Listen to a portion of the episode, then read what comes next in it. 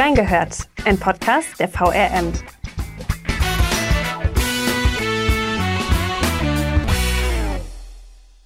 Busfahren, ja oder nein?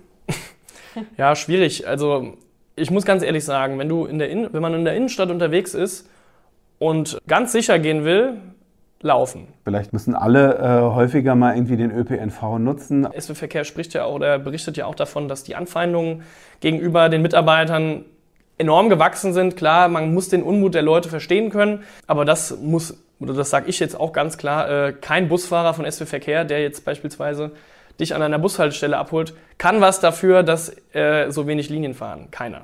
Ich weiß jetzt nicht, ob ich dazu aufrufen sollte, äh, äh dass wir quasi den, den, den ÖPNV wieder verstaatlichen. Ähm, da gibt es ja immer viele politische Diskussionen darüber. Also die Beispiele, die ich kenne, die, die sind nicht die schlechtesten Beispiele. Und es ist für, für Fahrerinnen und Fahrer immer attraktiv, bei einem, bei einem kommunalen Arbeitgeber zu arbeiten. Aber ich weiß nicht, ob es die Patentlösung sein kann. Das erwartet euch in der heutigen Folge reingehört. Hallo und herzlich willkommen zu einer neuen Folge Reingehört. Hier ist wieder Zita und ihr hört Teil 2 zur Folge Wiesbaden und der Fachkräftemangel. Wenn ihr die erste Folge noch nicht gehört habt, könnt ihr sie natürlich überall nachhören, wo es Podcasts gibt. In der letzten Folge habe ich mit Anke Hollingshaus gesprochen, die mir ein bisschen was zum Fachkräftemangel in Wiesbaden erzählt hat, vor allem im Bereich Medizin und Pflege. Dann war auch noch Henry da, der uns ein bisschen eingeführt hat in das Thema Fachkräftemangel im Handwerk. Und heute gehen wir noch mal ein bisschen genauer darauf ein und natürlich auf das Thema ÖPNV und sprechen dann natürlich auch noch mit Sascha Kircher. Also ich bin sehr gespannt, wie ihr die Folge findet. Schreibt es mir gerne oder meldet es uns zurück auf unseren Social-Media-Kanälen auf Insta und Facebook. Und ansonsten würde ich sagen, machen wir genau da weiter, wo wir letzte Woche aufgehört haben. Fahrplanreduktion in diesem Jahr, sondern äh, bereits Mitte März ist schon die erste passiert. Also wir sind sozusagen gerade zwei Stufen unter dem normal regulären Fahrplan, den man sonst kennt. Ja, und der Grund dafür ist, ähm, das ist ja auch das Thema dieser Folge, ist äh, eben der Busfahrermangel. Und äh, dieser Busfahrermangel bei SW Verkehr, die städtische Gesellschaft ja auch, ähm, resultiert so ein bisschen aus zwei Dingen. Dem allgemeinen Fachkräftemangel äh, bei, bei Busfahrern oder äh, Fahrern im ÖPNV, der auch, ist ein bundesweites Phänomen, ähm, und zum anderen eben aus dem sehr, sehr hohen Krankenstand, den, äh, den SW Verkehr aktuell hat. Ähm, um vielleicht mal ein paar konkrete Zahlen zu nennen. Ähm, das sind Zahlen, die ich von SW Verkehr direkt habe, ähm, also auch von denen bestätigt. Ähm, um den normalen regulären Busverkehr äh, ab oder abzufeiern, bräuchte SW Verkehr 850 Busfahrer, hat aktuell 650 zur Verfügung. Das heißt, es fehlen 200 Fahrer, 100 äh, wegen dem allgemeinen Fachkräftemangel und 100 wegen Krankenstand. Und ja, wenn 200 Fahrer fehlen, äh, muss man fallen natürlich Busfahrten aus, fallen Linien aus, äh, sind Busse überfüllt, weil eben weniger fahren. Und das ist aktuell dieses Riesenproblem, äh, vor allem morgens äh, im Schulerverkehr. SW Verkehr hat äh, klar den Samstagsfahrplan, hat aber auch Verstärker und Zusatzfahrten dafür jetzt ins Feld geführt, um eben zu, an diesen Brennpunkten oder zu diesen Stoßzeiten mit mehr Bussen aufzuwarten. Äh, das klappt nicht überall gut bisher oder hat, ist zumindest jetzt schon diese Woche besser als letzte Woche zum Start oder beziehungsweise zum, zum Anfang am 5. September. Aber es läuft natürlich noch längst nicht glatt und ähm, das ist aktuell das, was Wiesbaden hier so bewegt, beziehungsweise nicht bewegt. Ähm, und äh, das ist in der Stadt sorgt natürlich für Riesenunmut. Ja. Was sind da so konkrete Folgen? Ähm, ja gut, die Folgen sind natürlich, dass morgens, fangen wir morgens an, äh, die Schüler verspätet zur Schule kommen, gar nicht zur Schule kommen. Elterntaxis staunen sich vor den Schulen, weil eben die Eltern sagen, wir können uns nicht darauf verlassen, dass unser Kind mit, äh, mit dem Bus zur Schule kommt. Wir müssen äh, mit dem Auto fahren. Elterntaxis ist ja auch so ein Phänomen, was die Schulen ja jetzt jahrelang auch bekämpft haben, die das einfach nicht haben wollten, weil es Gefahrenpotenzial birgt, äh, weil es schlecht für die Umwelt ist und, und so weiter. Aber ich habe mich zum Beispiel bei den Schulen auch umgehört und äh, da bringen die mittlerweile Verständnis für diese Elterntaxis auf. So weit ist es schon gekommen, muss man sagen. Genau, und natürlich sonst überfüllte Busse, ähm, weil einfach weniger, einfach weniger fahren, das ist ja ganz logisch. Ähm, und ja, viele machen sich natürlich jetzt auch Sorgen Richtung Herbst, Winter. Corona-Zahlen steigen vielleicht wieder oder werden steigen, äh, dass auch sich die Infektionsgefahr in den Bussen, weil sie eben so überfüllt sind, wieder erhöht. Ähm, und wir haben jetzt schon so einen hohen Krankenstand. Grippewelle geht wieder los, also fernab von Corona. Krankheitsfälle nehmen einfach zu, das ist so. Und was passiert denn dann, wenn da noch mehr Fahrten ausfallen? Ja, also das sind so einfach die, die, also die reine Konsequenz ist weniger Busfahrten, mehr Busausfälle, äh, Leute in überfüllten Bussen können gar nicht oder nur äh, bedingt mitgenommen werden. Ja. ja, zu den Lösungen, was man da machen könnte, kommen wir gleich. Mhm. Erstmal wieder die typische Schuldfrage. Was glaubst du, wer ist schuld? Ja, also am bundesweiten Fachkräftemangel hat SW Verkehr natürlich keine Schuld. Ähm, das ist überall so, dass da eben Leute fehlen. Also es gab jetzt auch Zahlen vom Bundesverband Deutscher Omnibusunternehmen, äh, vom, vom BDO, die dann auch gesagt haben, in den nächsten Jahren werden weitere Zehntausende Busfahrer fehlen einfach. Ähm, Schuld ist dann natürlich auch wieder so eine Frage. Ähm, hier auf dem konkreten Fall äh, in Wiesbaden hat SW Verkehr natürlich äh, seine Mitschuld. Ist jetzt vor allem auf die ehemalige Geschäftsführung äh, kann man auf jeden Fall äh, als Mitschuldigen ausmachen, weil eben bei SW Verkehr ist es ja nicht so, dass dann, es gibt ja Gründe, warum so viele Leute krank sind. Ähm, klar, viele haben dann natürlich auch ernsthafte Krankheiten, aber ein hoher Krankenstand zeigt meistens, dass was in der Personalpolitik im Unternehmen nicht, nicht gerade läuft oder nicht gut läuft. Und das war bei SW Verkehr die letzten Jahre auf jeden Fall der Fall. Mangelnde Wertschätzung zu den Mitarbeitern, eine ganz komische Führungsstruktur, äh, da wo sich die Oberen dann auch mehr Geld eingesteckt haben, das natürlich auch die normalen Busfahrer in Anführungszeichen dann auch mitbekommen haben. Also einfach eine ganz schlechte Stimmung im Unternehmen, was dann auch dazu geführt hat, dass viele Busfahrer äh, weggegangen sind, das Unternehmen verlassen haben. Da komm, kommst du ja wahrscheinlich auch noch später im Laufe dieser Folge drauf zurück. Das ist ein Punkt, aber auch Nachwuchs kommt wenig hinterher. SW Verkehr bildet auch aus. Im Jahr sind es so 60 Fahrer, die dann auch diesen Führerschein erwerben. Da kritisieren viele, dass generell der Zeitaufwand für diesen Erwerb eines Kraftfahrerführerscheins oder Berufskraftfahrerqualifikation, dass die zu hoch sind, dass das zu lange ist, dass man da einfach nicht rechtzeitig nachkommt. Und viele ähm, fordern jetzt auch, dass diese äh, Busführerscheine auch für Einwanderer oder für Migranten äh, dass da die Regularien etwas runtergestellt werden, damit eben auch Leute wie zum Beispiel ukrainische Flüchtlinge leichter an diesen Führerschein kommen. Man muss aber auch sagen, man darf da aber auch die äh, Regularien nicht zu niedrig ansetzen, weil Busfahrer ist ein absolut verantwortungsvoller Beruf. Äh, du hast auf jeder Fahrt Dutzende Menschen da in, deiner, in deinem Fahrzeug, äh, für die du verantwortlich bist. Ähm, also das kann man nicht einfach dann auch im Schnelldurchlauf machen. Deswegen dauert die Ausbildung auch eine gewisse Zeit und den Unternehmen sind dann auch natürlich ein Stück weit die Hände gebunden. Ähm, Jetzt auf den konkurrenten Fall SW Verkehr zu sprechen, da hat das Unternehmen einfach die letzten Jahre viel zu wenig für seine Mitarbeiter getan. Auch bezogen aufs Gehalt? Na gut, äh, SW Verkehr ist ja da auch an die, den Tarif äh, gebunden. Ich habe jetzt äh, mit SW, SW Verkehr Geschäftsführer Jan Görmann auch gesprochen. Wir sind ganz ehrlich, äh, das Gehalt ist natürlich der erste oder das erste Mittel, um Leute bei sich zu halten oder le neue Leute zu akquirieren. Ähm, er hat auch gesagt, jetzt vor allem im Hinblick auf die Inflation, dass da sich in der Tarifstruktur dringend was tun muss. Äh, da sind sie in Gesprächen, das ist auch eine Option, da nachzusteuern, aber sie sind da, wie gesagt, an den Tarif des RMV, also des Rhein-Main-Verkehrsbundes, auch gebunden und können da nicht äh, drüber hinweg entscheiden. Mhm. Genau. Aber das Gehalt ist natürlich äh, absolut äh, ein, ein Grund. Das ist auch so ein bisschen Thema Wertschätzung im Unternehmen. Äh, Leute, die jahrelang im Unternehmen gewertschätzt sind, die gehen nicht in ein anderes Unternehmen, weil sie da vielleicht 50 Cent mehr die Stunde kriegen, so ganz äh, pauschal gesagt. Das ist bei Kräften, die irgendwie neu ins Unternehmen kommen. Das war zum Beispiel jetzt in Wiesbaden der Fall bei vielen. Es gab ja immer mal wieder mehrere ausländische Kräfte, die dann auch dazugekommen sind. Ja, die wurden dann nicht entsprechend behandelt, auch bei SW Verkehr, und die sind dann für, was weiß ich, 30 Cent mehr äh, woanders hingegangen. Einfach weil sie sagen, ja, hier bekomme ich mehr Geld, sei es nur ein Bruchteil.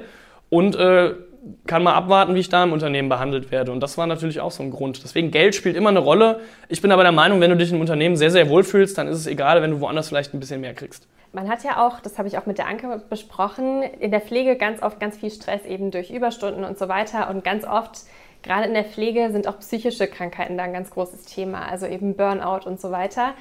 Ist es auch in der Busfahrerbranche so? Ja, das ist ganz gut. Witzig, dass du das jetzt fragst. Ähm, wir haben jetzt gerade aktuell von SW Verkehr Zahlen auch zu den Überstunden bekommen. Also wir sprechen hier gerade von einer Belegschaft von 650, die 16.000 äh, Überstunden haben. Das ist, also 16.000 ist natürlich enorm viel. Ähm, wenn man das jetzt auf die Fahrer runterrechnet, sind es nur, zwei, in Anführungszeichen, nur 22 pro, pro, äh, pro Fahrer, was jetzt immer noch viel ist, aber nicht extrem viel. Aber man muss bedenken, äh, bei SW Verkehr ist das so ein bisschen aufgeteilt. Es gibt Leute mit einer festen Urlaubsplanung und mit einer flexiblen. Und ähm, bei SW Verkehr hat man Dutzende von Fahrern, die jetzt wirklich monatelang durchgefahren sind, auch weil einfach die Leute gefehlt haben. Die sind jetzt zum Start dieses neuen Fahrplans äh, auch in Zwangsurlaub geschickt worden, weil einfach, äh, weil sie dann auch gesagt haben, ey, es geht nicht mehr, du hast so und so viele Überstunden. Also bei Einzelnen sprechen wir da bestimmt schon von, von 80 bis 100. Äh, bei einem Beruf, wo ich schon gesagt habe, klar, Pflege ist natürlich auch nochmal was anderes, aber wo man bei jeder Busfahrt für Menschen verantwortlich ist, ähm, spielt bestimmt auch eine Rolle, wenn man dann monatelang irgendwie dauernd Überstunden fährt. Äh, dann auch wegen den ganzen Verspätungen, auch wegen überfüllten Bussen, die Pausen wegfallen äh, und man dann den ganzen Tag irgendwie funktionieren muss, äh, da spielen psychische Getrank äh, Erkrankungen natürlich eine Rolle. Also ja. würde ich, und das weiß auch die neue Geschäftsführung, zumindest äh, sagt sie das, dass sie das weiß und ähm, will da auch ansetzen. Aber ich denke, zu den Lösungen kommen wir ja gleich noch. Genau, da kommen wir gleich noch drauf. Ich wollte noch mal so ein bisschen aufs Thema äh, Rückmeldung eingehen. Du hast nämlich auch in einem, ich glaube, das war in einem Kommentar geschrieben, selten haben wir als Zeitung so viel Rückmeldung von LeserInnen bekommen. Was kommt denn da so am häufigsten?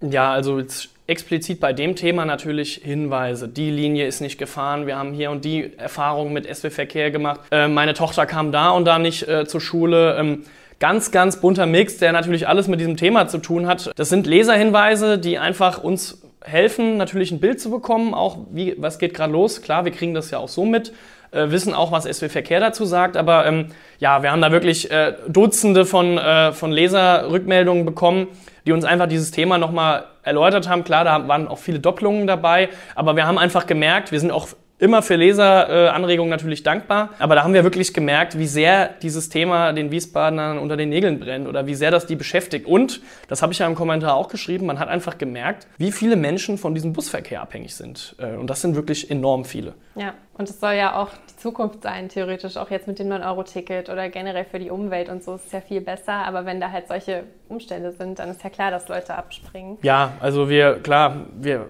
das wäre jetzt, würden wir uns jetzt zu sehr zum Thema Citybahn wieder äh, rein, reinzwängen, aber Wiesbaden haben ja auch äh, dagegen gestimmt und ähm, die logische Konsequenz daraus war ja, dass man den Busverkehr einfach eben deutlich verstärkt in Wiesbaden. Äh, das ist jetzt, sieht man, äh, in, in, Hinsicht jetzt auf die aktuelle Phase könnte das vielleicht ein Fehler gewesen sein, muss man eben abwarten. Ähm, aber das ist die logische Konsequenz, dass mehr Leute eben einfach auf den Bus gewechselt sind. Und das, dass du es mit dem 9-Euro-Ticket gerade ansprichst, das ist ja eigentlich so ein bisschen tragisch auch, dass man eben jetzt drei Monate lang äh, die Leute versucht hat, eben durch diesen Niedrigpreis da auf den ÖPNV äh, umsteigen zu lassen und äh, die Leute jetzt nach Abschluss des 9-Euro-Tickets so Erfahrungen machen. Wir hören auch von vielen, dass sie wieder aufs Auto umsteigen, eben wegen diesen Verhältnissen. Und das muss man aber auch sagen, ähm, das 9-Euro-Ticket, das sagt auch SW-Verkehrsgeschäftsführer Jan Görnemann, wurde auf den Rücken der Fahrer und äh, Leuten im ÖPNV auch so ein bisschen ausgetragen. Also ähm, dieses 9-Euro-Ticket hat ja vor allem für die Unternehmen im ÖPNV Riesenbelastung bedeutet, die man jetzt auch so ein bisschen als Konsequenz dann spürt. Ja. Was mich noch interessieren würde, gibt es da vielleicht auch Unterschiede im Fachkräftemangel, so im Bereich Bus und Verkehr, sozusagen Stadt versus Land? Ja, schwierig. Ähm, in der Stadt ist es ja oft so, dass äh, die Unternehmen städtische Gesellschaften sind, also sprich von der Kommune äh, finanziert werden. Am Land ist das auch teilweise so, aber da gibt es auch viele private Busunternehmen und ähm, da so, also die Branche hat generell einfach Fahrermangel. Also das hat, das, ich glaube, das kann man jetzt nicht auf private und auf kommunale äh, Busunternehmen, auf Stadt-Land zurückführen. Überall fehlen die Kräfte und ähm, das wird ja dann der, der Sascha hat das ja bestimmt auch gesagt. Äh, Bad Kreuznach ist ja auch eher ländlicher als, also ist natürlich auch eine Stadt, ist ja klar, aber ländlicher als Wiesbaden und da in dem Raum haben ja auch die Fahrer gefehlt, äh, die jetzt alle dann beigeholt worden sind. Ähm, das spricht oder sagt mir zumindest, dass es in allen Kreisen so ist. Ja. Mhm. Ja, genau, darüber reden wir mit dem Sascha später auch nochmal. Aber vielleicht kannst du ja dazu auch noch was sagen, wie du das hier direkt aus Wiesbaden äh, mitbekommen hast. Ähm, das Thema ist ja so ein bisschen, dass äh, diese neue Kommunalverkehr Rhein-Nahe GmbH gegründet mhm. wurde. Und äh, ab Oktober sollen ja dann die ganzen neuen Fahrer, die da eingestellt wurden, 200 Menschen fahren. Mhm. Und die wurden natürlich aus der ganzen Region irgendwie auch angeworben teilweise. Und auch viele aus Wiesbaden sind ja dann rüber gewechselt. Mhm. Wie viele waren das und warum? Also ähm, genaue Zahlen habe ich nicht. Es sollen so um die 50 gewesen sein von Wiesbaden. Eben weil denen da Verträge vorgelegt worden sind, die eben finanziell lukrativer als jetzt in Wiesbaden sind. Und ich finde, Jan Görnemann hat da einen ganz bemerkenswerten Satz gesagt. Ähm, er hat das als Nebenkriegsschauplatz äh, betitelt, was ich okay finde, kann man drüber streiten. Aber er hat gesagt, allein, dass sich sowas so schnell entwickelt, zeigt, dass das Unternehmen diese Fahrer äh, schon lange verloren hatte. Und ähm, das glaube ich auch. Wie, wie jetzt da die genauen Zusammenhänge sind, das äh, ist, glaube ich, Stoff für eine andere Folge. Aber das war einer der Gründe, warum diese Leute eben dann weggegangen sind und sich dem eben auch in Bad Kreuznach dem Unternehmen angeschlossen haben. Ja. Mhm. Ja, eine SW-Folge soll es ja auch noch geben, liebe Zuhörerinnen und Zuhörer, als kleiner Spoiler. ja, dann kommen wir doch mal zum Bereich Lösungen. Was wird da schon gemacht und was könnte gemacht werden? Ich habe es ja schon kurz mal angesprochen. Ähm, eine Anpassung des Tarifvertrags ist äh, eine Option, die auch von SW Verkehr gerne gesehen werden würde. Ähm, ist natürlich auch Sache vom MV, wie ich schon gesagt habe. Das mehr Geld ist, äh, funktioniert immer, vor allem auch bei Inflation. Dann bessere Rundumbedingungen, sei es äh, mehr Wertschätzung, dann die Möglichkeit auf auf eine Impfung, wie ich schon gesagt habe, oder ob ähm, psychologische Beratung, generell einfach den Arbeitsplatz besser gestalten, mehr Service noch zu bieten, den Mitarbeitern einfach ein besseres Gefühl zu geben. Das soll angestoßen werden. Äh, das gleiche gilt natürlich für die Wertschätzung, dass äh, man mehr auf die Mitarbeiter eingeht, dass man da auch mehr auf die Work-Life-Balance vielleicht noch achtet. Eben, dass nicht so viele Überstunden passieren können. Ja, das sind so diese äh, Sachen, wo einfach das Unternehmen was tun kann gegen den bundesweiten Fachkräftemangel müssen alle was tun. Mehr Wertschätzung auch gegenüber den Busfahrern. Ich glaube, das ist das, was äh, die Allgemeinheit tun kann. Ähm, SW Verkehr spricht ja auch oder berichtet ja auch davon, dass die Anfeindungen gegenüber den Mitarbeitern enorm gewachsen sind. Klar, man muss den Unmut der Leute verstehen können, aber das muss, oder das sage ich jetzt auch ganz klar, äh, kein Busfahrer von SW Verkehr, der jetzt beispielsweise dich an einer Bushaltestelle abholt, kann was dafür, dass äh, so wenig Linien fahren. Keiner. Ja. ja das äh, auch nochmal als Appell für unsere ZuhörerInnen, es bringt nichts, die Leute anzumotzen. Das habe ich auch gerade in den letzten Wochen so oft gemerkt im mhm. Bus. Ich fahre ja immer Bus und wie teilweise Leute dann auch die FahrerInnen angehen und sagen, ey, schon wieder fünf Minuten zu spät oder keine ja. Ahnung oder auch andere Sachen. Das ist schon ein bisschen erschreckend. Ja, und das trägt dann auch dazu bei, dass äh, Leute weniger Spaß an ihrem Beruf haben. Es ist einfach so. Und ja. ähm, wie gesagt, die können nichts dafür, dass äh, andere Kollegen krank sind oder äh, eben gewechselt sind. Ja, voll. Was würdest du denn jetzt so einem Wiesbadener oder einer Wiesbadenerin raten? Busfahren, ja oder nein? ja, schwierig. Also ich muss ganz ehrlich sagen, wenn, du in der in wenn man in der Innenstadt unterwegs ist und ganz sicher gehen will, laufen. Also in der Innenstadt laufen oder Fahrradfahren. Fahrradfahren, super Idee. Ähm, Mache ich aktuell auch. Äh, beziehungsweise habe ich jetzt schon länger gemacht, aber ähm, nee, es ist einfach, im Moment ist noch nicht diese Verlässlichkeit und Stabilität im Busfahrplan, äh, die man sich wünscht. Das wird, also da bin ich überzeugt von, wird die nächsten Wochen besser. Kann ich ja schon mal verraten. Äh, SW Verkehr wird in absehbarer Zeit auch Subunternehmen beschäftigen, beziehungsweise Leihkräfte, die dann einfach noch mehr äh, Raum bieten, um Zusatzfahrten anzubieten, um stark frequentierte Linien zu verstärken. Und dann sehe ich dann auch mögliche Verbesserungen. Äh, SW Verkehr gibt alles, was sie haben aktuell. Das ist im Moment nicht viel, das muss man einfach sagen, aber es ist die Wahrheit. Und ähm, es wird, denke ich, die nächsten Wochen sich ein bisschen stabilisieren, muss man schauen. Aber aktuell, wenn du in der Innenstadt, wenn das Wege sind, die man zu Fuß gehen kann, die man mit dem Fahrrad machen kann, ist man auf der sicheren Seite, ganz klar, weil man einfach auch nicht weiß, äh, ob der Bus pünktlich kommt und selbst wenn er pünktlich kommt, ob man überhaupt noch reinpasst. Ja. Für die Fahrten in die Vororte, ähm, ja, da würde ich mich auf die Busse irgendwie ver Man weiß ja auch selber aus Erfahrung, welche Linien jetzt besonders stark äh, frequentiert sind und welche nicht. Ähm, und was ich allen raten kann, einfach mehr Zeit einplanen, wenn man dann den Bus äh, benutzt. Ja. Mhm. Auch wenn man zum Beispiel nach Mainz fährt oder von Mainz kommt oder auch die anderen Städte in der Gegend? Ja, also ich glaube, also wenn ich persönlich nach Mainz fahre, benutze ich ja meistens die S-Bahn. Ähm, da gab es ja jetzt auch, äh, vor allem in den Sommerferien, gab es ja auch viele Ausfälle. Das ist ja aktuell ein bisschen besser wieder. Ähm, man hat ja dann auch über die diversen Apps, die man dann hat, kann man ja auch schauen, ob die Fahrt äh, kommt oder nicht. Also von, um vom Hauptbahnhof zu Hauptbahnhof zu kommen, würde ich aktuell definitiv die S-Bahn nehmen. Also klar, die Linie 6 fährt auch noch, aber ähm, da muss ich aus persönlicher Sicht sagen, die ist ja dann auch sehr, sehr lange unterwegs. Ähm, da würde ich die S-Bahn bevorzugen, je nachdem natürlich, aber davon abhängig, wohin man möchte. Ja. ja. Gut, also einfach immer informieren und dann.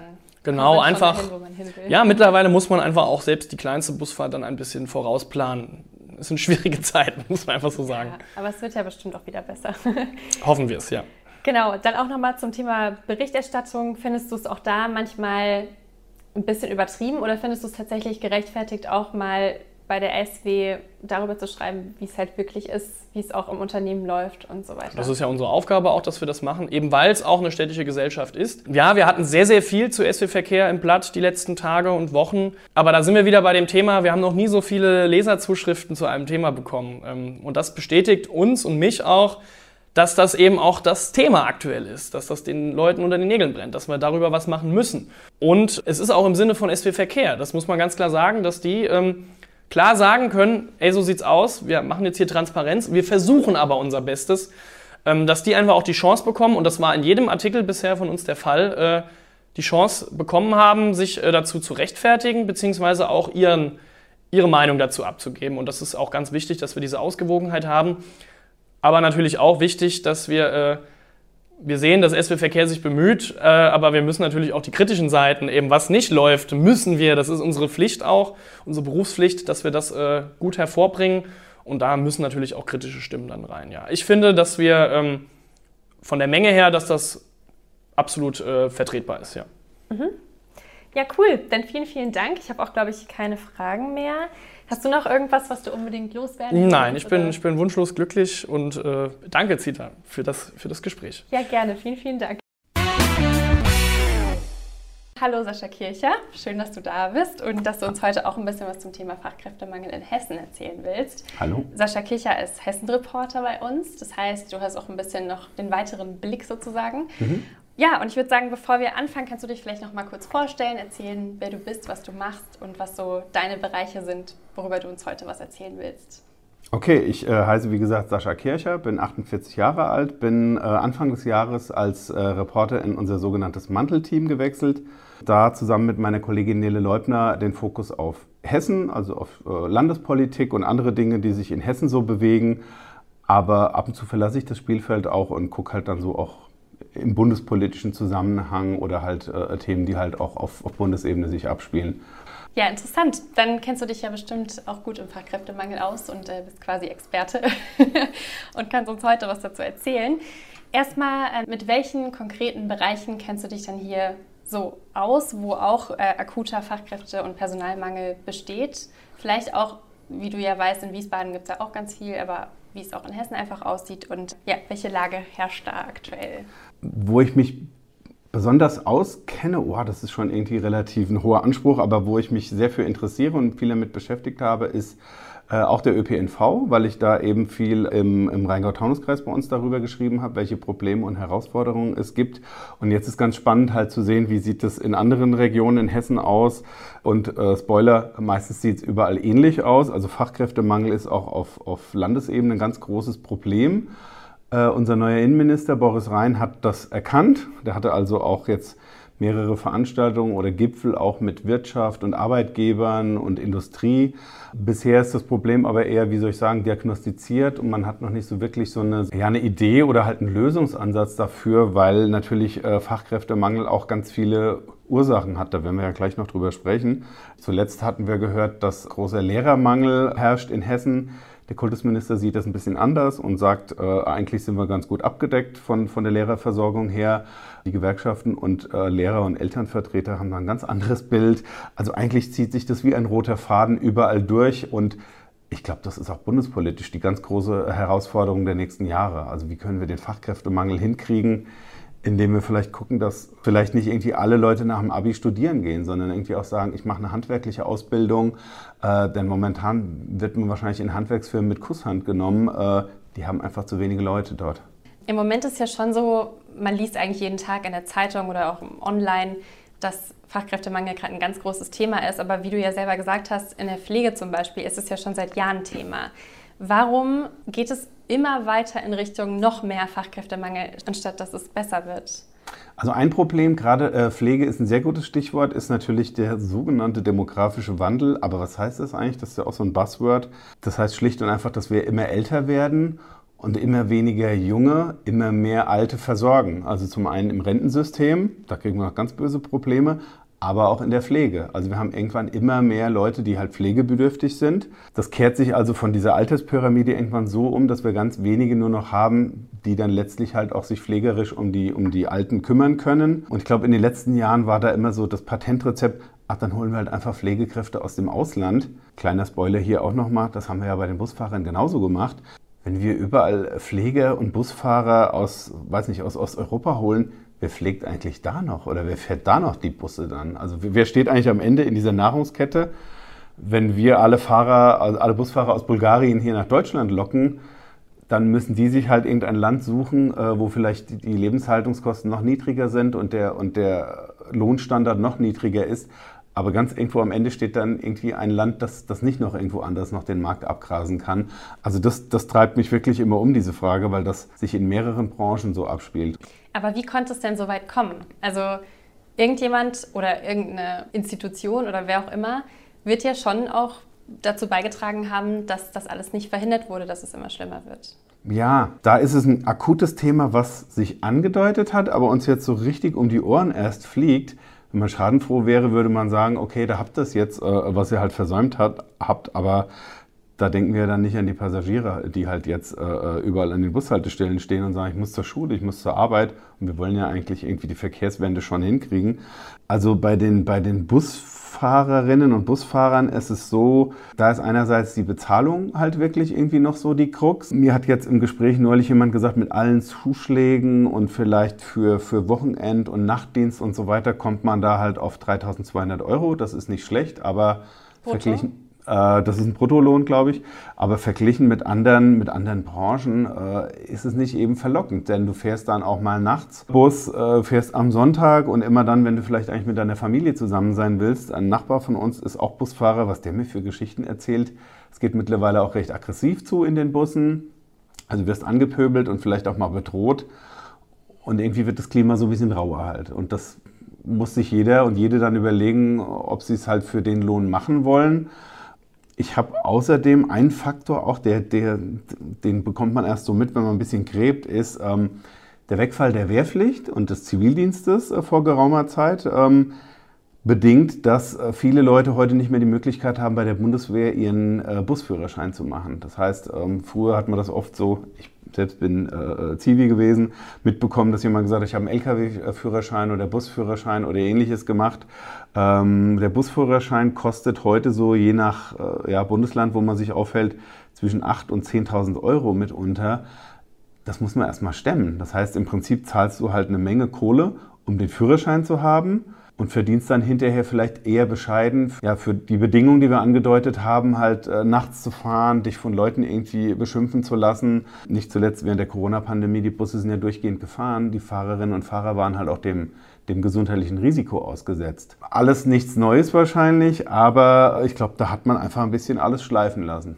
Und wer hat es schleifen lassen? Boah, wenn das so einfach wäre, ja, äh, im Prinzip Jetzt sage ich mal ganz böse, eigentlich sind wir alle ja auch irgendwie dafür verantwortlich. Wir wollen einen ÖPNV, der gut funktioniert, der möglichst alle kleinen Ortschaften anfährt, aber der soll bitte auch nichts kosten. Das heißt, wenn es nichts kosten soll, jetzt reite ich noch einmal zum letzten Mal auf den Vergleich Pflege rum, wenn es nichts kosten soll, wird am Ende irgendjemand halt auch schlecht bezahlt dafür. Wir sehen ja gerade, wie in, in manchen anderen Ländern, Luxemburg zum Beispiel hat, glaube ich, seinen, seinen ÖPNV jetzt äh, auf kostenlos umgestellt. Das muss man sich dann aber auch leisten können. Also wir haben ja gesehen, während des, äh, der drei Monate 9-Euro-Ticket hat der Bund Milliarden draufgelegt. Und das ist ja jetzt auch Hauptgrund, weswegen Christian Lindner als Finanzminister gesagt hat, wir können das nicht einfach weiterziehen mit den 9 Euro. Es kostet Geld. Aber die Frage ist, wollen wir das Geld nicht lieber alle in die Hand nehmen oder uns hinterher halt wundern, weiß nicht, wenn die Städte irgendwann komplett verstopft sind mit Autos. Also am Ende sage ich jetzt mal ganz, äh, ganz böse, um kein Fingerpointing zu betreiben, am Ende sind wir alle halt schuld. Wir haben das Problem vielleicht nicht erkannt rechtzeitig. Politiker haben vielleicht andere Prioritäten gesehen. Äh, wir wollten alle immer nur billig möglichst äh, äh Bus fahren. Schwierig jetzt einen Schuldigen auszumachen. Mhm. Und was sind die Gründe, dass es so weit kommen konnte? Generell äh, denke ich mal, äh, ist es wie bei so vielen Dingen, äh, dass man halt ja bestimmte Branchen irgendwie nicht im Auge hatte oder, oder äh, bestimmte Berufe irgendwie nicht, wie heißt es schön, attraktiviert wurden. Und wir jetzt gucken, oh, wie kriegen wir das denn äh, attraktiver hin mit Zuschlägen oder mit irgendwelchen Bonbons ähm, und da versucht sich jeder so ein bisschen selbst zu überbieten. Und dann kommt es halt auch dazu, dass, äh, dass jetzt an einem Ort äh, äh, bessere Konditionen angeboten werden als an dem anderen und man sich dann sozusagen gegenseitig äh, das Personal weglockt. Ähm, das ist bei den, bei den Lehrern, äh, glaube ich, auch immer irgendwie so ein bisschen ein gutes Beispiel.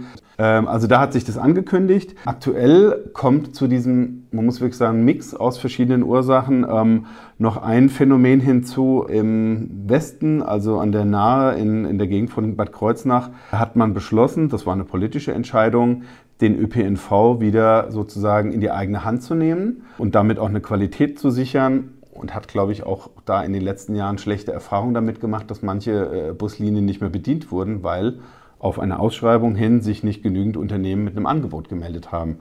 Da ist es dazu gekommen, dass der ein oder andere Fahrerin oder Fahrer aus Wiesbaden eben sein Glück jetzt in Bad Kreuznach versucht. SW Verkehr hat mir äh, neulich gesagt, man wisse von ungefähr 24 äh, Mitarbeiterinnen und Mitarbeitern, ich habe jetzt so aus, aus Kreisen des Betriebsrats gehört, dass es wohl eher äh, um, um, um 50, 60 Leute geht, die also von Wiesbaden nach Kreuznach abgewandert sind in dieses neu gegründete Unternehmen, das von dem Kreis dort getragen wird, weil da vielleicht die Konditionen irgendwie bessere sind. Vielleicht kommen sie auch ursprünglich von dort, haben nicht so, weit, äh, so eine weite Anfahrt. Und das, was, was ähm, Brancheninsider auch immer sagen, manchmal ist es nicht nur die Bezahlung, sondern auch das Drumherum was habe ich für ein Arbeitsklima, läuft der Betrieb irgendwie in Ruhe? Und, und bei SW war halt in den letzten Monaten die Hölle los. Also da ist dann der Geschäftsführer äh, gegangen worden, es gab alle möglichen Vorwürfe intern, also da ist beständig Unruhe. Und als Arbeitnehmer würde ich mich dann halt vielleicht fragen, boah, habe ich hier noch eine Zukunft, wenn vielleicht äh, irgendwo anders gerade was Neues entsteht und da muss man noch dazu sagen, die suchen sehr viele Fahrer dort, weil sie sich halt vorgenommen haben, das bestehende Angebot noch auszuweiten, also quasi auf das Doppelte. Das heißt, sie haben einen riesen Bedarf an Fahrern und Fahrerinnen und kommen jetzt quasi so bildlich gesprochen mit so einem großen Staubsauger und saugen halt das Personal aus dem gesamten Rhein-Main-Gebiet und wahrscheinlich auch ähm, Richtung Hunsrück äh, äh, ab. Das ist für die Verkehrsunternehmen noch eine zusätzliche Schwierigkeit in einem ohnehin ja, leergefegten Markt. Würdest du sagen, dass das vielleicht ethisch oder moralisch schon fragwürdig, was die da machen? Mir hat neulich jemand im Gespräch gesagt, wir, wir graben uns gegenseitig kein Personal ab, weil wir ja alle im selben Boot sitzen. Und wie hat er gesagt, das ist dann quasi so eine Verteilung im Kreis. Im, im Gesundheitssektor habe ich davon auch schon gehört. Da sind dann teilweise ist das Personal an der Krankenhaustür von den, von den Mitbewerbern äh, abgeworben worden. Der Geschäftsführer von der von den Mainzer Verkehrsgesellschaft hat mir gesagt, wir werben nicht gezielt ab, sondern gucken halt bei Fahrern aus anderen Verkehrsverbünden, ob die noch äh, in Lohn und Brot sind oder ob die vielleicht schon gekündigt haben, damit's, ja, damit halt das Klima irgendwie zwischen den, zwischen den äh, Verkehrsunternehmen noch stimmt. Am Ende darf man nicht vergessen, äh, die MVG und SW ähm, wir haben ja auch ganz viele Linien, die halt einfach in Wiesbaden, also von Wiesbaden nach Mainz und umgekehrt fahren. Also wenn die sich jetzt gegenseitig quasi äh, kannibalisieren, ähm, dann ist letztlich niemandem geholfen. Ähm, gute Frage. Das muss, glaube ich, jedes Unternehmen für sich entscheiden. Das Problem ist, glaube ich, dass man es so weit erst hat kommen lassen, dass das sogenannte Drumherum halt nicht mehr stimmt und man in einem, in einem Betrieb arbeitet, der halt einfach sehr unruhig läuft. Wenn man das vergleicht, die Fluktuation an der Spitze von SW-Verkehr, ähm, mit der MVG, ähm, das ist schon ein deutlicher Unterschied. Also da ist ein bisschen mehr Kontinuität darin, während bei SW halt immer nur, weiß nicht, also wir haben ja selbst dann immer wieder berichtet über diese Wechsel und über zuletzt auch den Wechsel. Und der neue Geschäftsführer hat da bestimmt keine leichte Aufgabe geerbt. Der ist ja, glaube ich, erst seit einem Jahr im Amt. Und, und, und ich weiß nicht, wie schnell man den Laden halt dann mhm. sozusagen wieder auf Kurs bringt. Aber da ist bestimmt vieles in den letzten Jahren versäumt worden, weil man, glaube ich, mit sich selbst sehr beschäftigt war und solche Dinge. Ein hausgemachtes Problem, würde ich sagen. Das, das hilft nur nicht den, den Leuten, die jetzt in Wiesbaden halt an den Bushaltestellen stehen und sagen, ich komme nicht zu meiner Arbeitsstelle. Äh, das ist halt doof. Das, also jetzt zu sagen, selbst schuld, Attribute, ähm, bringt uns nicht weit. Ja, ähm, da stellt sich natürlich die Frage, was da die Lösungen sind. Du sagst ähm, besseres Gehalt. Was könnten noch Lösungen sein, um vielleicht entweder mehr Fachkräfte wieder ins Boot zu holen oder, oder Personallücken zu stopfen? Boah, schwierig. Wenn ich jetzt so einen Kommentar oder einen Leitartikel schreiben müsste, dann würde ich so ganz wohlfeil irgendwie formulieren, wir müssen dafür sorgen, dass dieser Beruf wieder mehr gesellschaftliche Wertschätzung äh, erhält. Aber was heißt das denn letztlich? Also wir alle verabreden uns, dass wir Busfahrer nicht doof finden. Das tut ja von uns keiner. Aber ähm, Ehrlich gesagt bin ich da auch ein bisschen überfragt. Ich weiß es nicht. Vielleicht müssen alle äh, häufiger mal irgendwie den ÖPNV nutzen. Also Busfahren hat ja, da gibt es so soziologische Studien, die sagen, ähm, S-Bahn oder U-Bahn hat irgendwie ein besseres Image als Busfahren, ähm, weil das halt irgendwie so ein bisschen urbaner rüberkommt. Vielleicht davon von erzählen, dass das irgendwie cool ist. Ich fand die, fand die drei Monate echt klasse und ich bin eigentlich, ich gestehe es, äh, äh eingefleischter Autofahrer. Also ich fand das interessant zu gucken, wer ist alles im Bus. Äh, es ist viel entspannter, als immer Parkplätze zu suchen in Wiesbaden oder ein Knöllchen zu bekommen. Äh, du setzt dich in den Bus, kannst noch lesen. Ähm, gut, bevor die Sommerferien angefangen haben, war es manchmal schwierig, einen, Sitzplatz zu bekommen. Aber für mich war das eine sehr aufschlussreiche und sehr interessante Zeit. Und jetzt bin ich sehr gespannt, was sich halt tut bei dem Nachfolger des 9-Euro-Tickets und habe da auch schon so eine Grenze für mich markiert, wo ich sage, okay, wenn es nicht teurer als XY wird, dann werde ich das Auto tatsächlich auch wieder regelmäßig stehen lassen. Weil Verrätst du uns wie viel? Äh, nicht, dass sich noch jemand danach orientiert. Also irgendwie für mich ist diese, sind, klingen diese 49 Euro, glaube ich, ganz überzeugend. Ich brauche auch kein bundesweites Ticket. Problem ist halt nur, ich wohne halt nicht in der Stadt direkt, sondern halt äh, äh im Rheingau-Taunus-Kreis.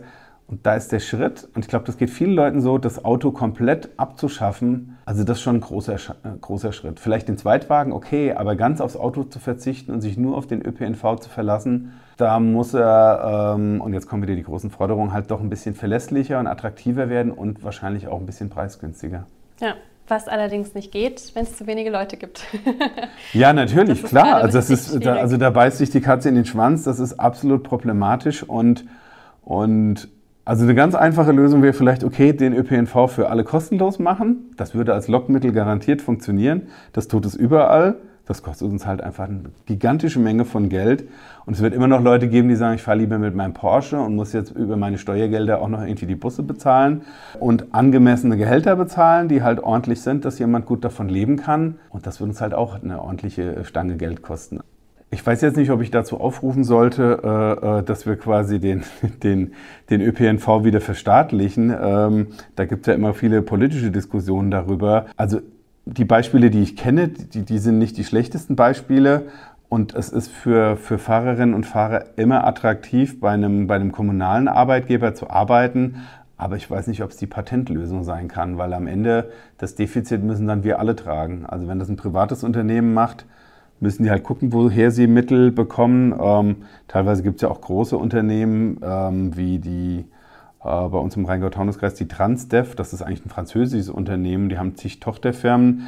Also für die ist es wahrscheinlich leichter, mal irgendwie so einen Umsatzeinbußen zu verkraften. Ja, wenn die Kommune halt irgendwie der Arbeitgeber ist und, und es wird ein Defizit eingefahren, ähm, dann müssen halt alle äh, Bürgerinnen und Bürger dafür haften weil dann, weiß nicht, die Grundsteuer wieder oder Kita-Gebühren oder sonst was erhöht wird.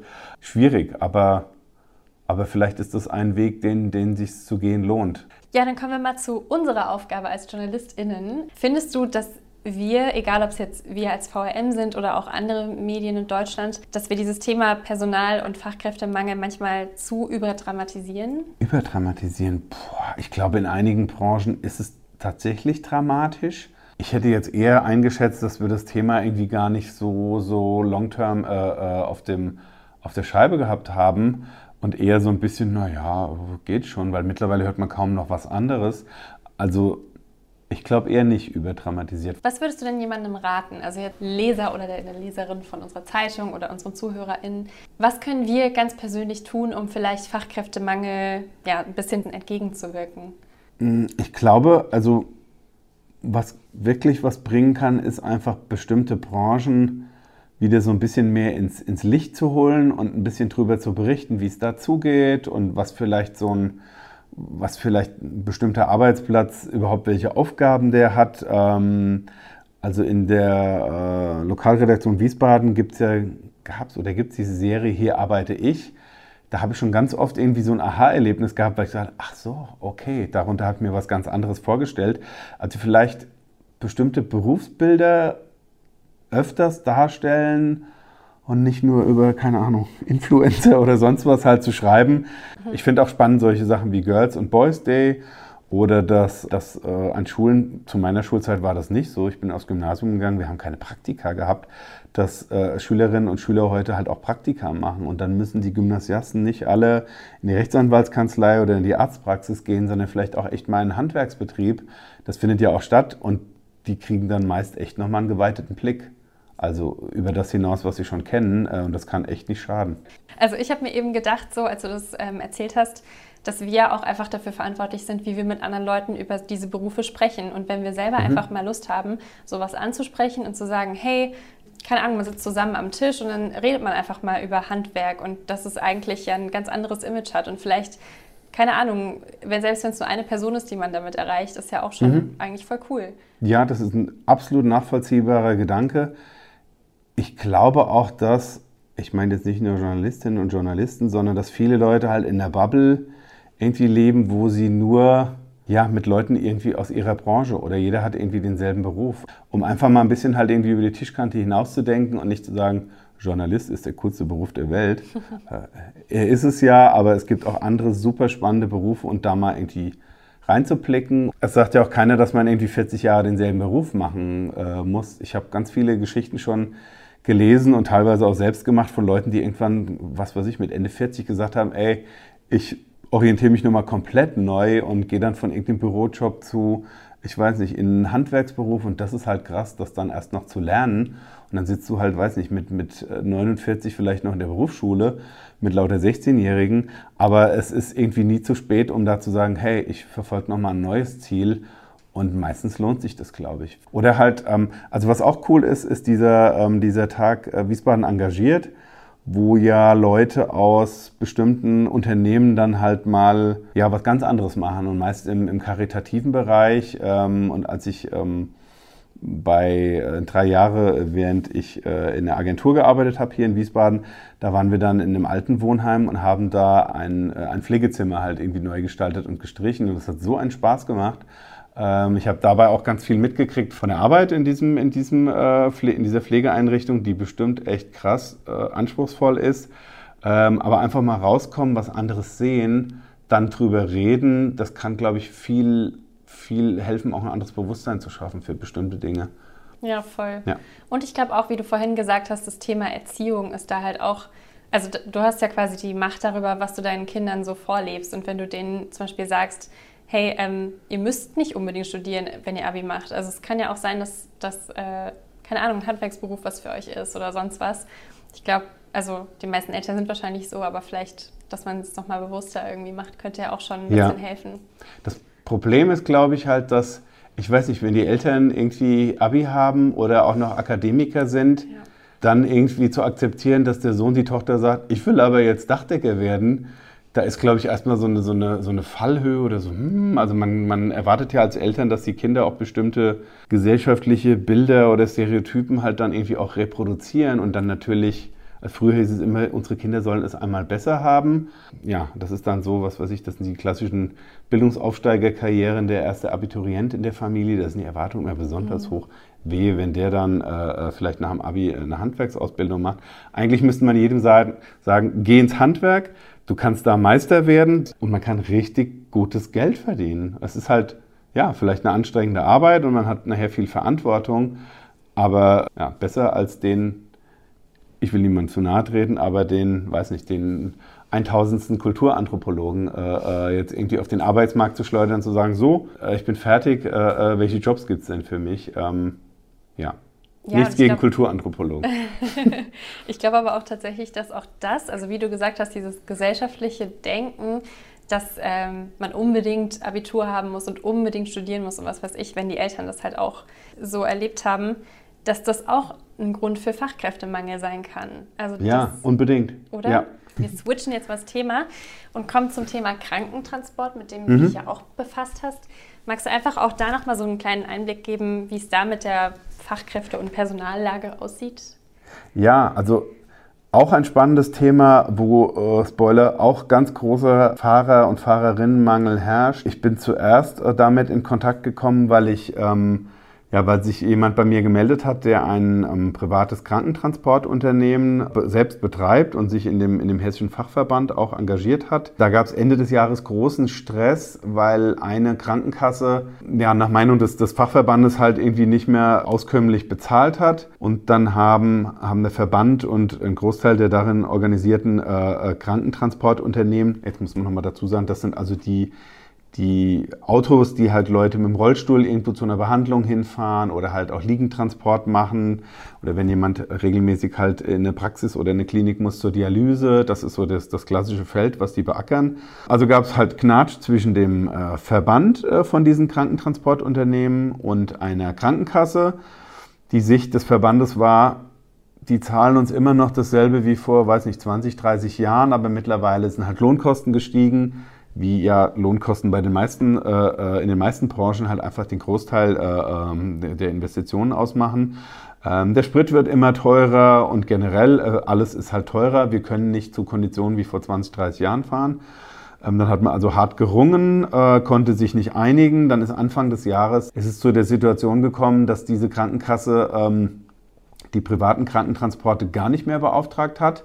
Und dann standen halt Leute, die zur Dialyse wollten, irgendwie vor der Frage, wie komme ich denn jetzt dahin? Ich brauche irgendwie einen, qualifizierte, einen qualifizierten Transport. Mancherorts hat es dann zu der absolut kuriosen Situation geführt, dass der Rettungsdienst also der Rettungsdienst, der hat eigentlich ganz andere Aufgaben, dass der Rettungsdienst dann Dialysepatienten in Praxen oder Kliniken gefahren hat und wehe, wehe, wenn in der Zeit äh, vielleicht irgendwo ein, ein, Notfall ist, aber der Rettungsdienst ist eben jetzt eine Dreiviertelstunde irgendwo unterwegs, weil er halt jemanden äh, irgendwo hin befördert, was eigentlich nicht sein, seine Kernaufgabe ist. Irgendwann kam es dann dazu, dass man wohl sich doch wieder geeinigt hat und die Krankenkasse dann gesagt hat, ja, okay, wir bieten euch jetzt einen Vertrag an und die meisten dann halt die Kröte geschluckt haben.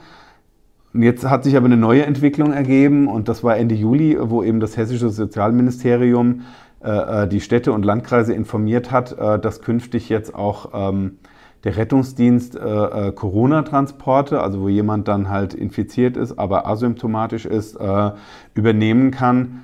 Ähm, darüber haben sich halt die Krankentransporte extrem aufgeregt und gesagt, jetzt, jetzt bricht uns dieser Teil auch noch weg und belastet zugleich auch den Rettungsdienst jetzt mehr. Also im Rettungsdienst, das steht auch in diesem, in diesem äh, Schreiben vom, vom Sozialministerium, dass man durch Personalausfälle, also auch im Rettungsdienst gibt es Fachkräftemangel, ähm, sehr ähm, belastet ist, übernimmt jetzt quasi aber noch ein weiteres Feld. Also das ist ja eigentlich, klingt ja erstmal absurd, nachdem sie halt dieses Jahr schon diesen großen oder Ende letzten Jahres diesen Ärger mit der Krankenkasse hatten. Ich glaube, das ist keine leichte Branche, aber die machen halt auch einen ganz, ganz wichtigen Job. Und auch hier äh, äh sind wir irgendwann im Gespräch auf das Thema äh, Personalmangel äh, gekommen. Ich finde keine Fahrer mehr, um das irgendwie am Ende auch noch auskömmlich zu machen. Das heißt, ich muss die Fahrer äh, äh, bezahlen, äh, zumindest halt nach Mindestlohn. Und am Ende will ja jeder Unternehmer, der ja auch in den Vorschuss halt geht und, und ähm, äh, Autos äh, äh, anschafft und, und andere Invests hat, der will ja am Ende auch noch was verdienen dabei. Also auch noch so ein Feld, wo, glaube ich, ganz viel noch passiert in diesem Herbst ähm, und wo, wo glaube ich, nicht immer die richtigen Lösungsansätze irgendwie gefunden werden auch. Was gibt es denn für welche?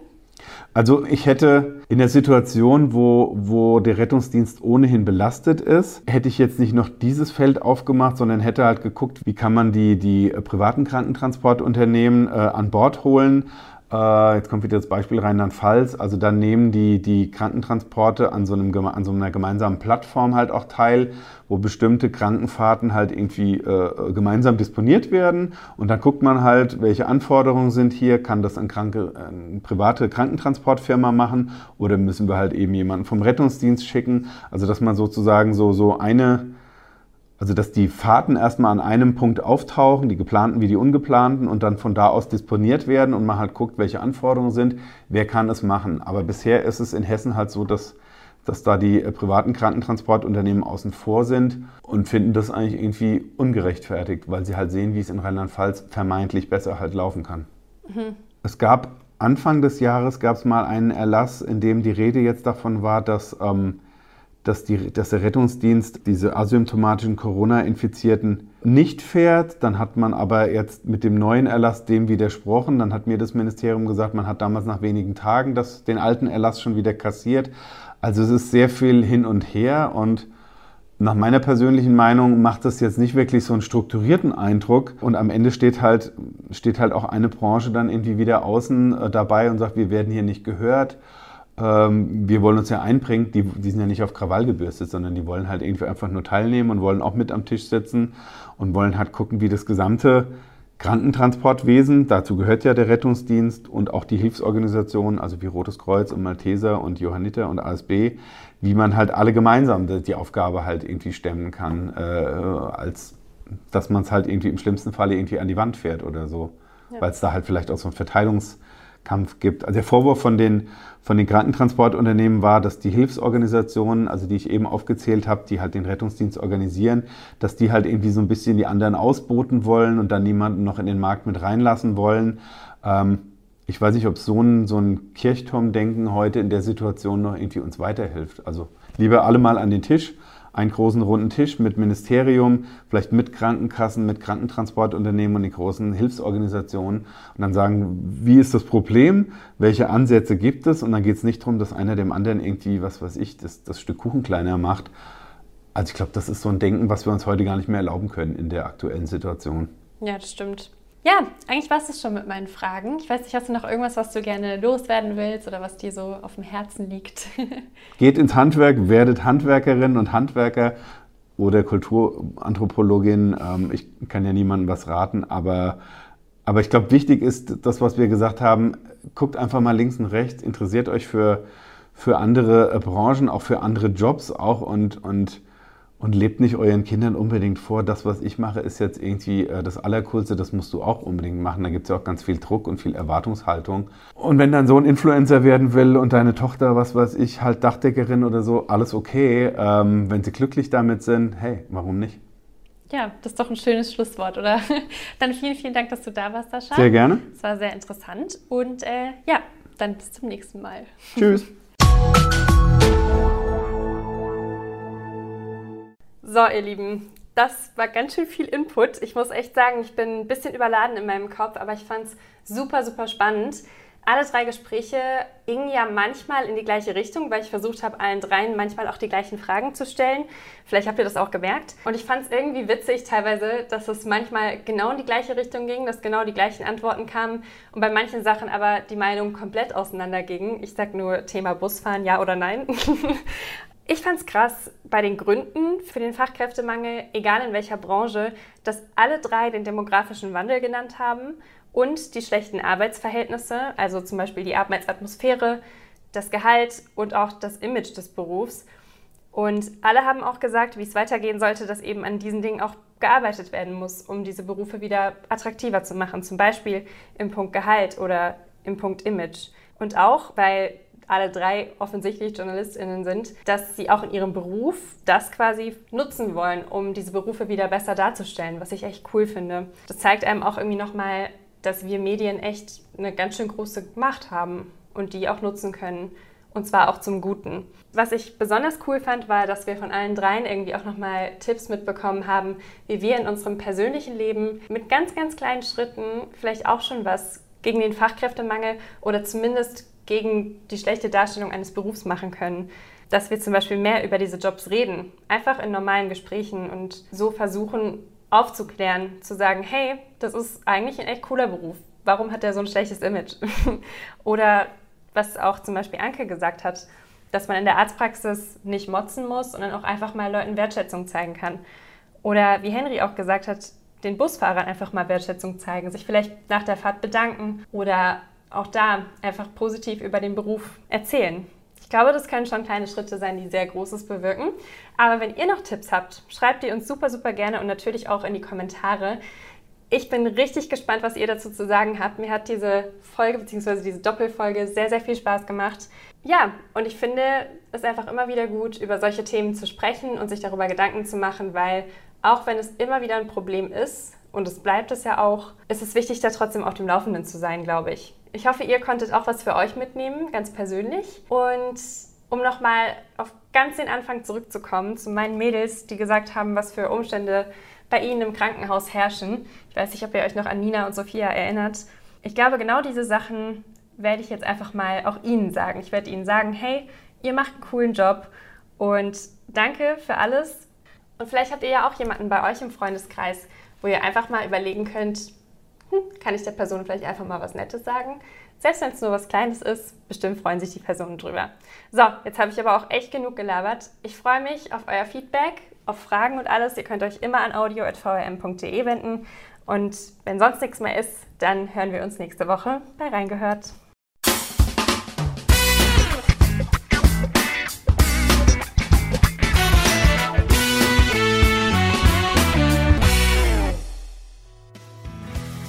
Reingehört ist eine Produktion der VRM von Allgemeiner Zeitung, Wiesbadener Kurier, Echo Online und Mittelhessen.de. Redaktion und Produktion die VolontärInnen der VRM. Ihr erreicht uns per Mail an audio.vrm.de.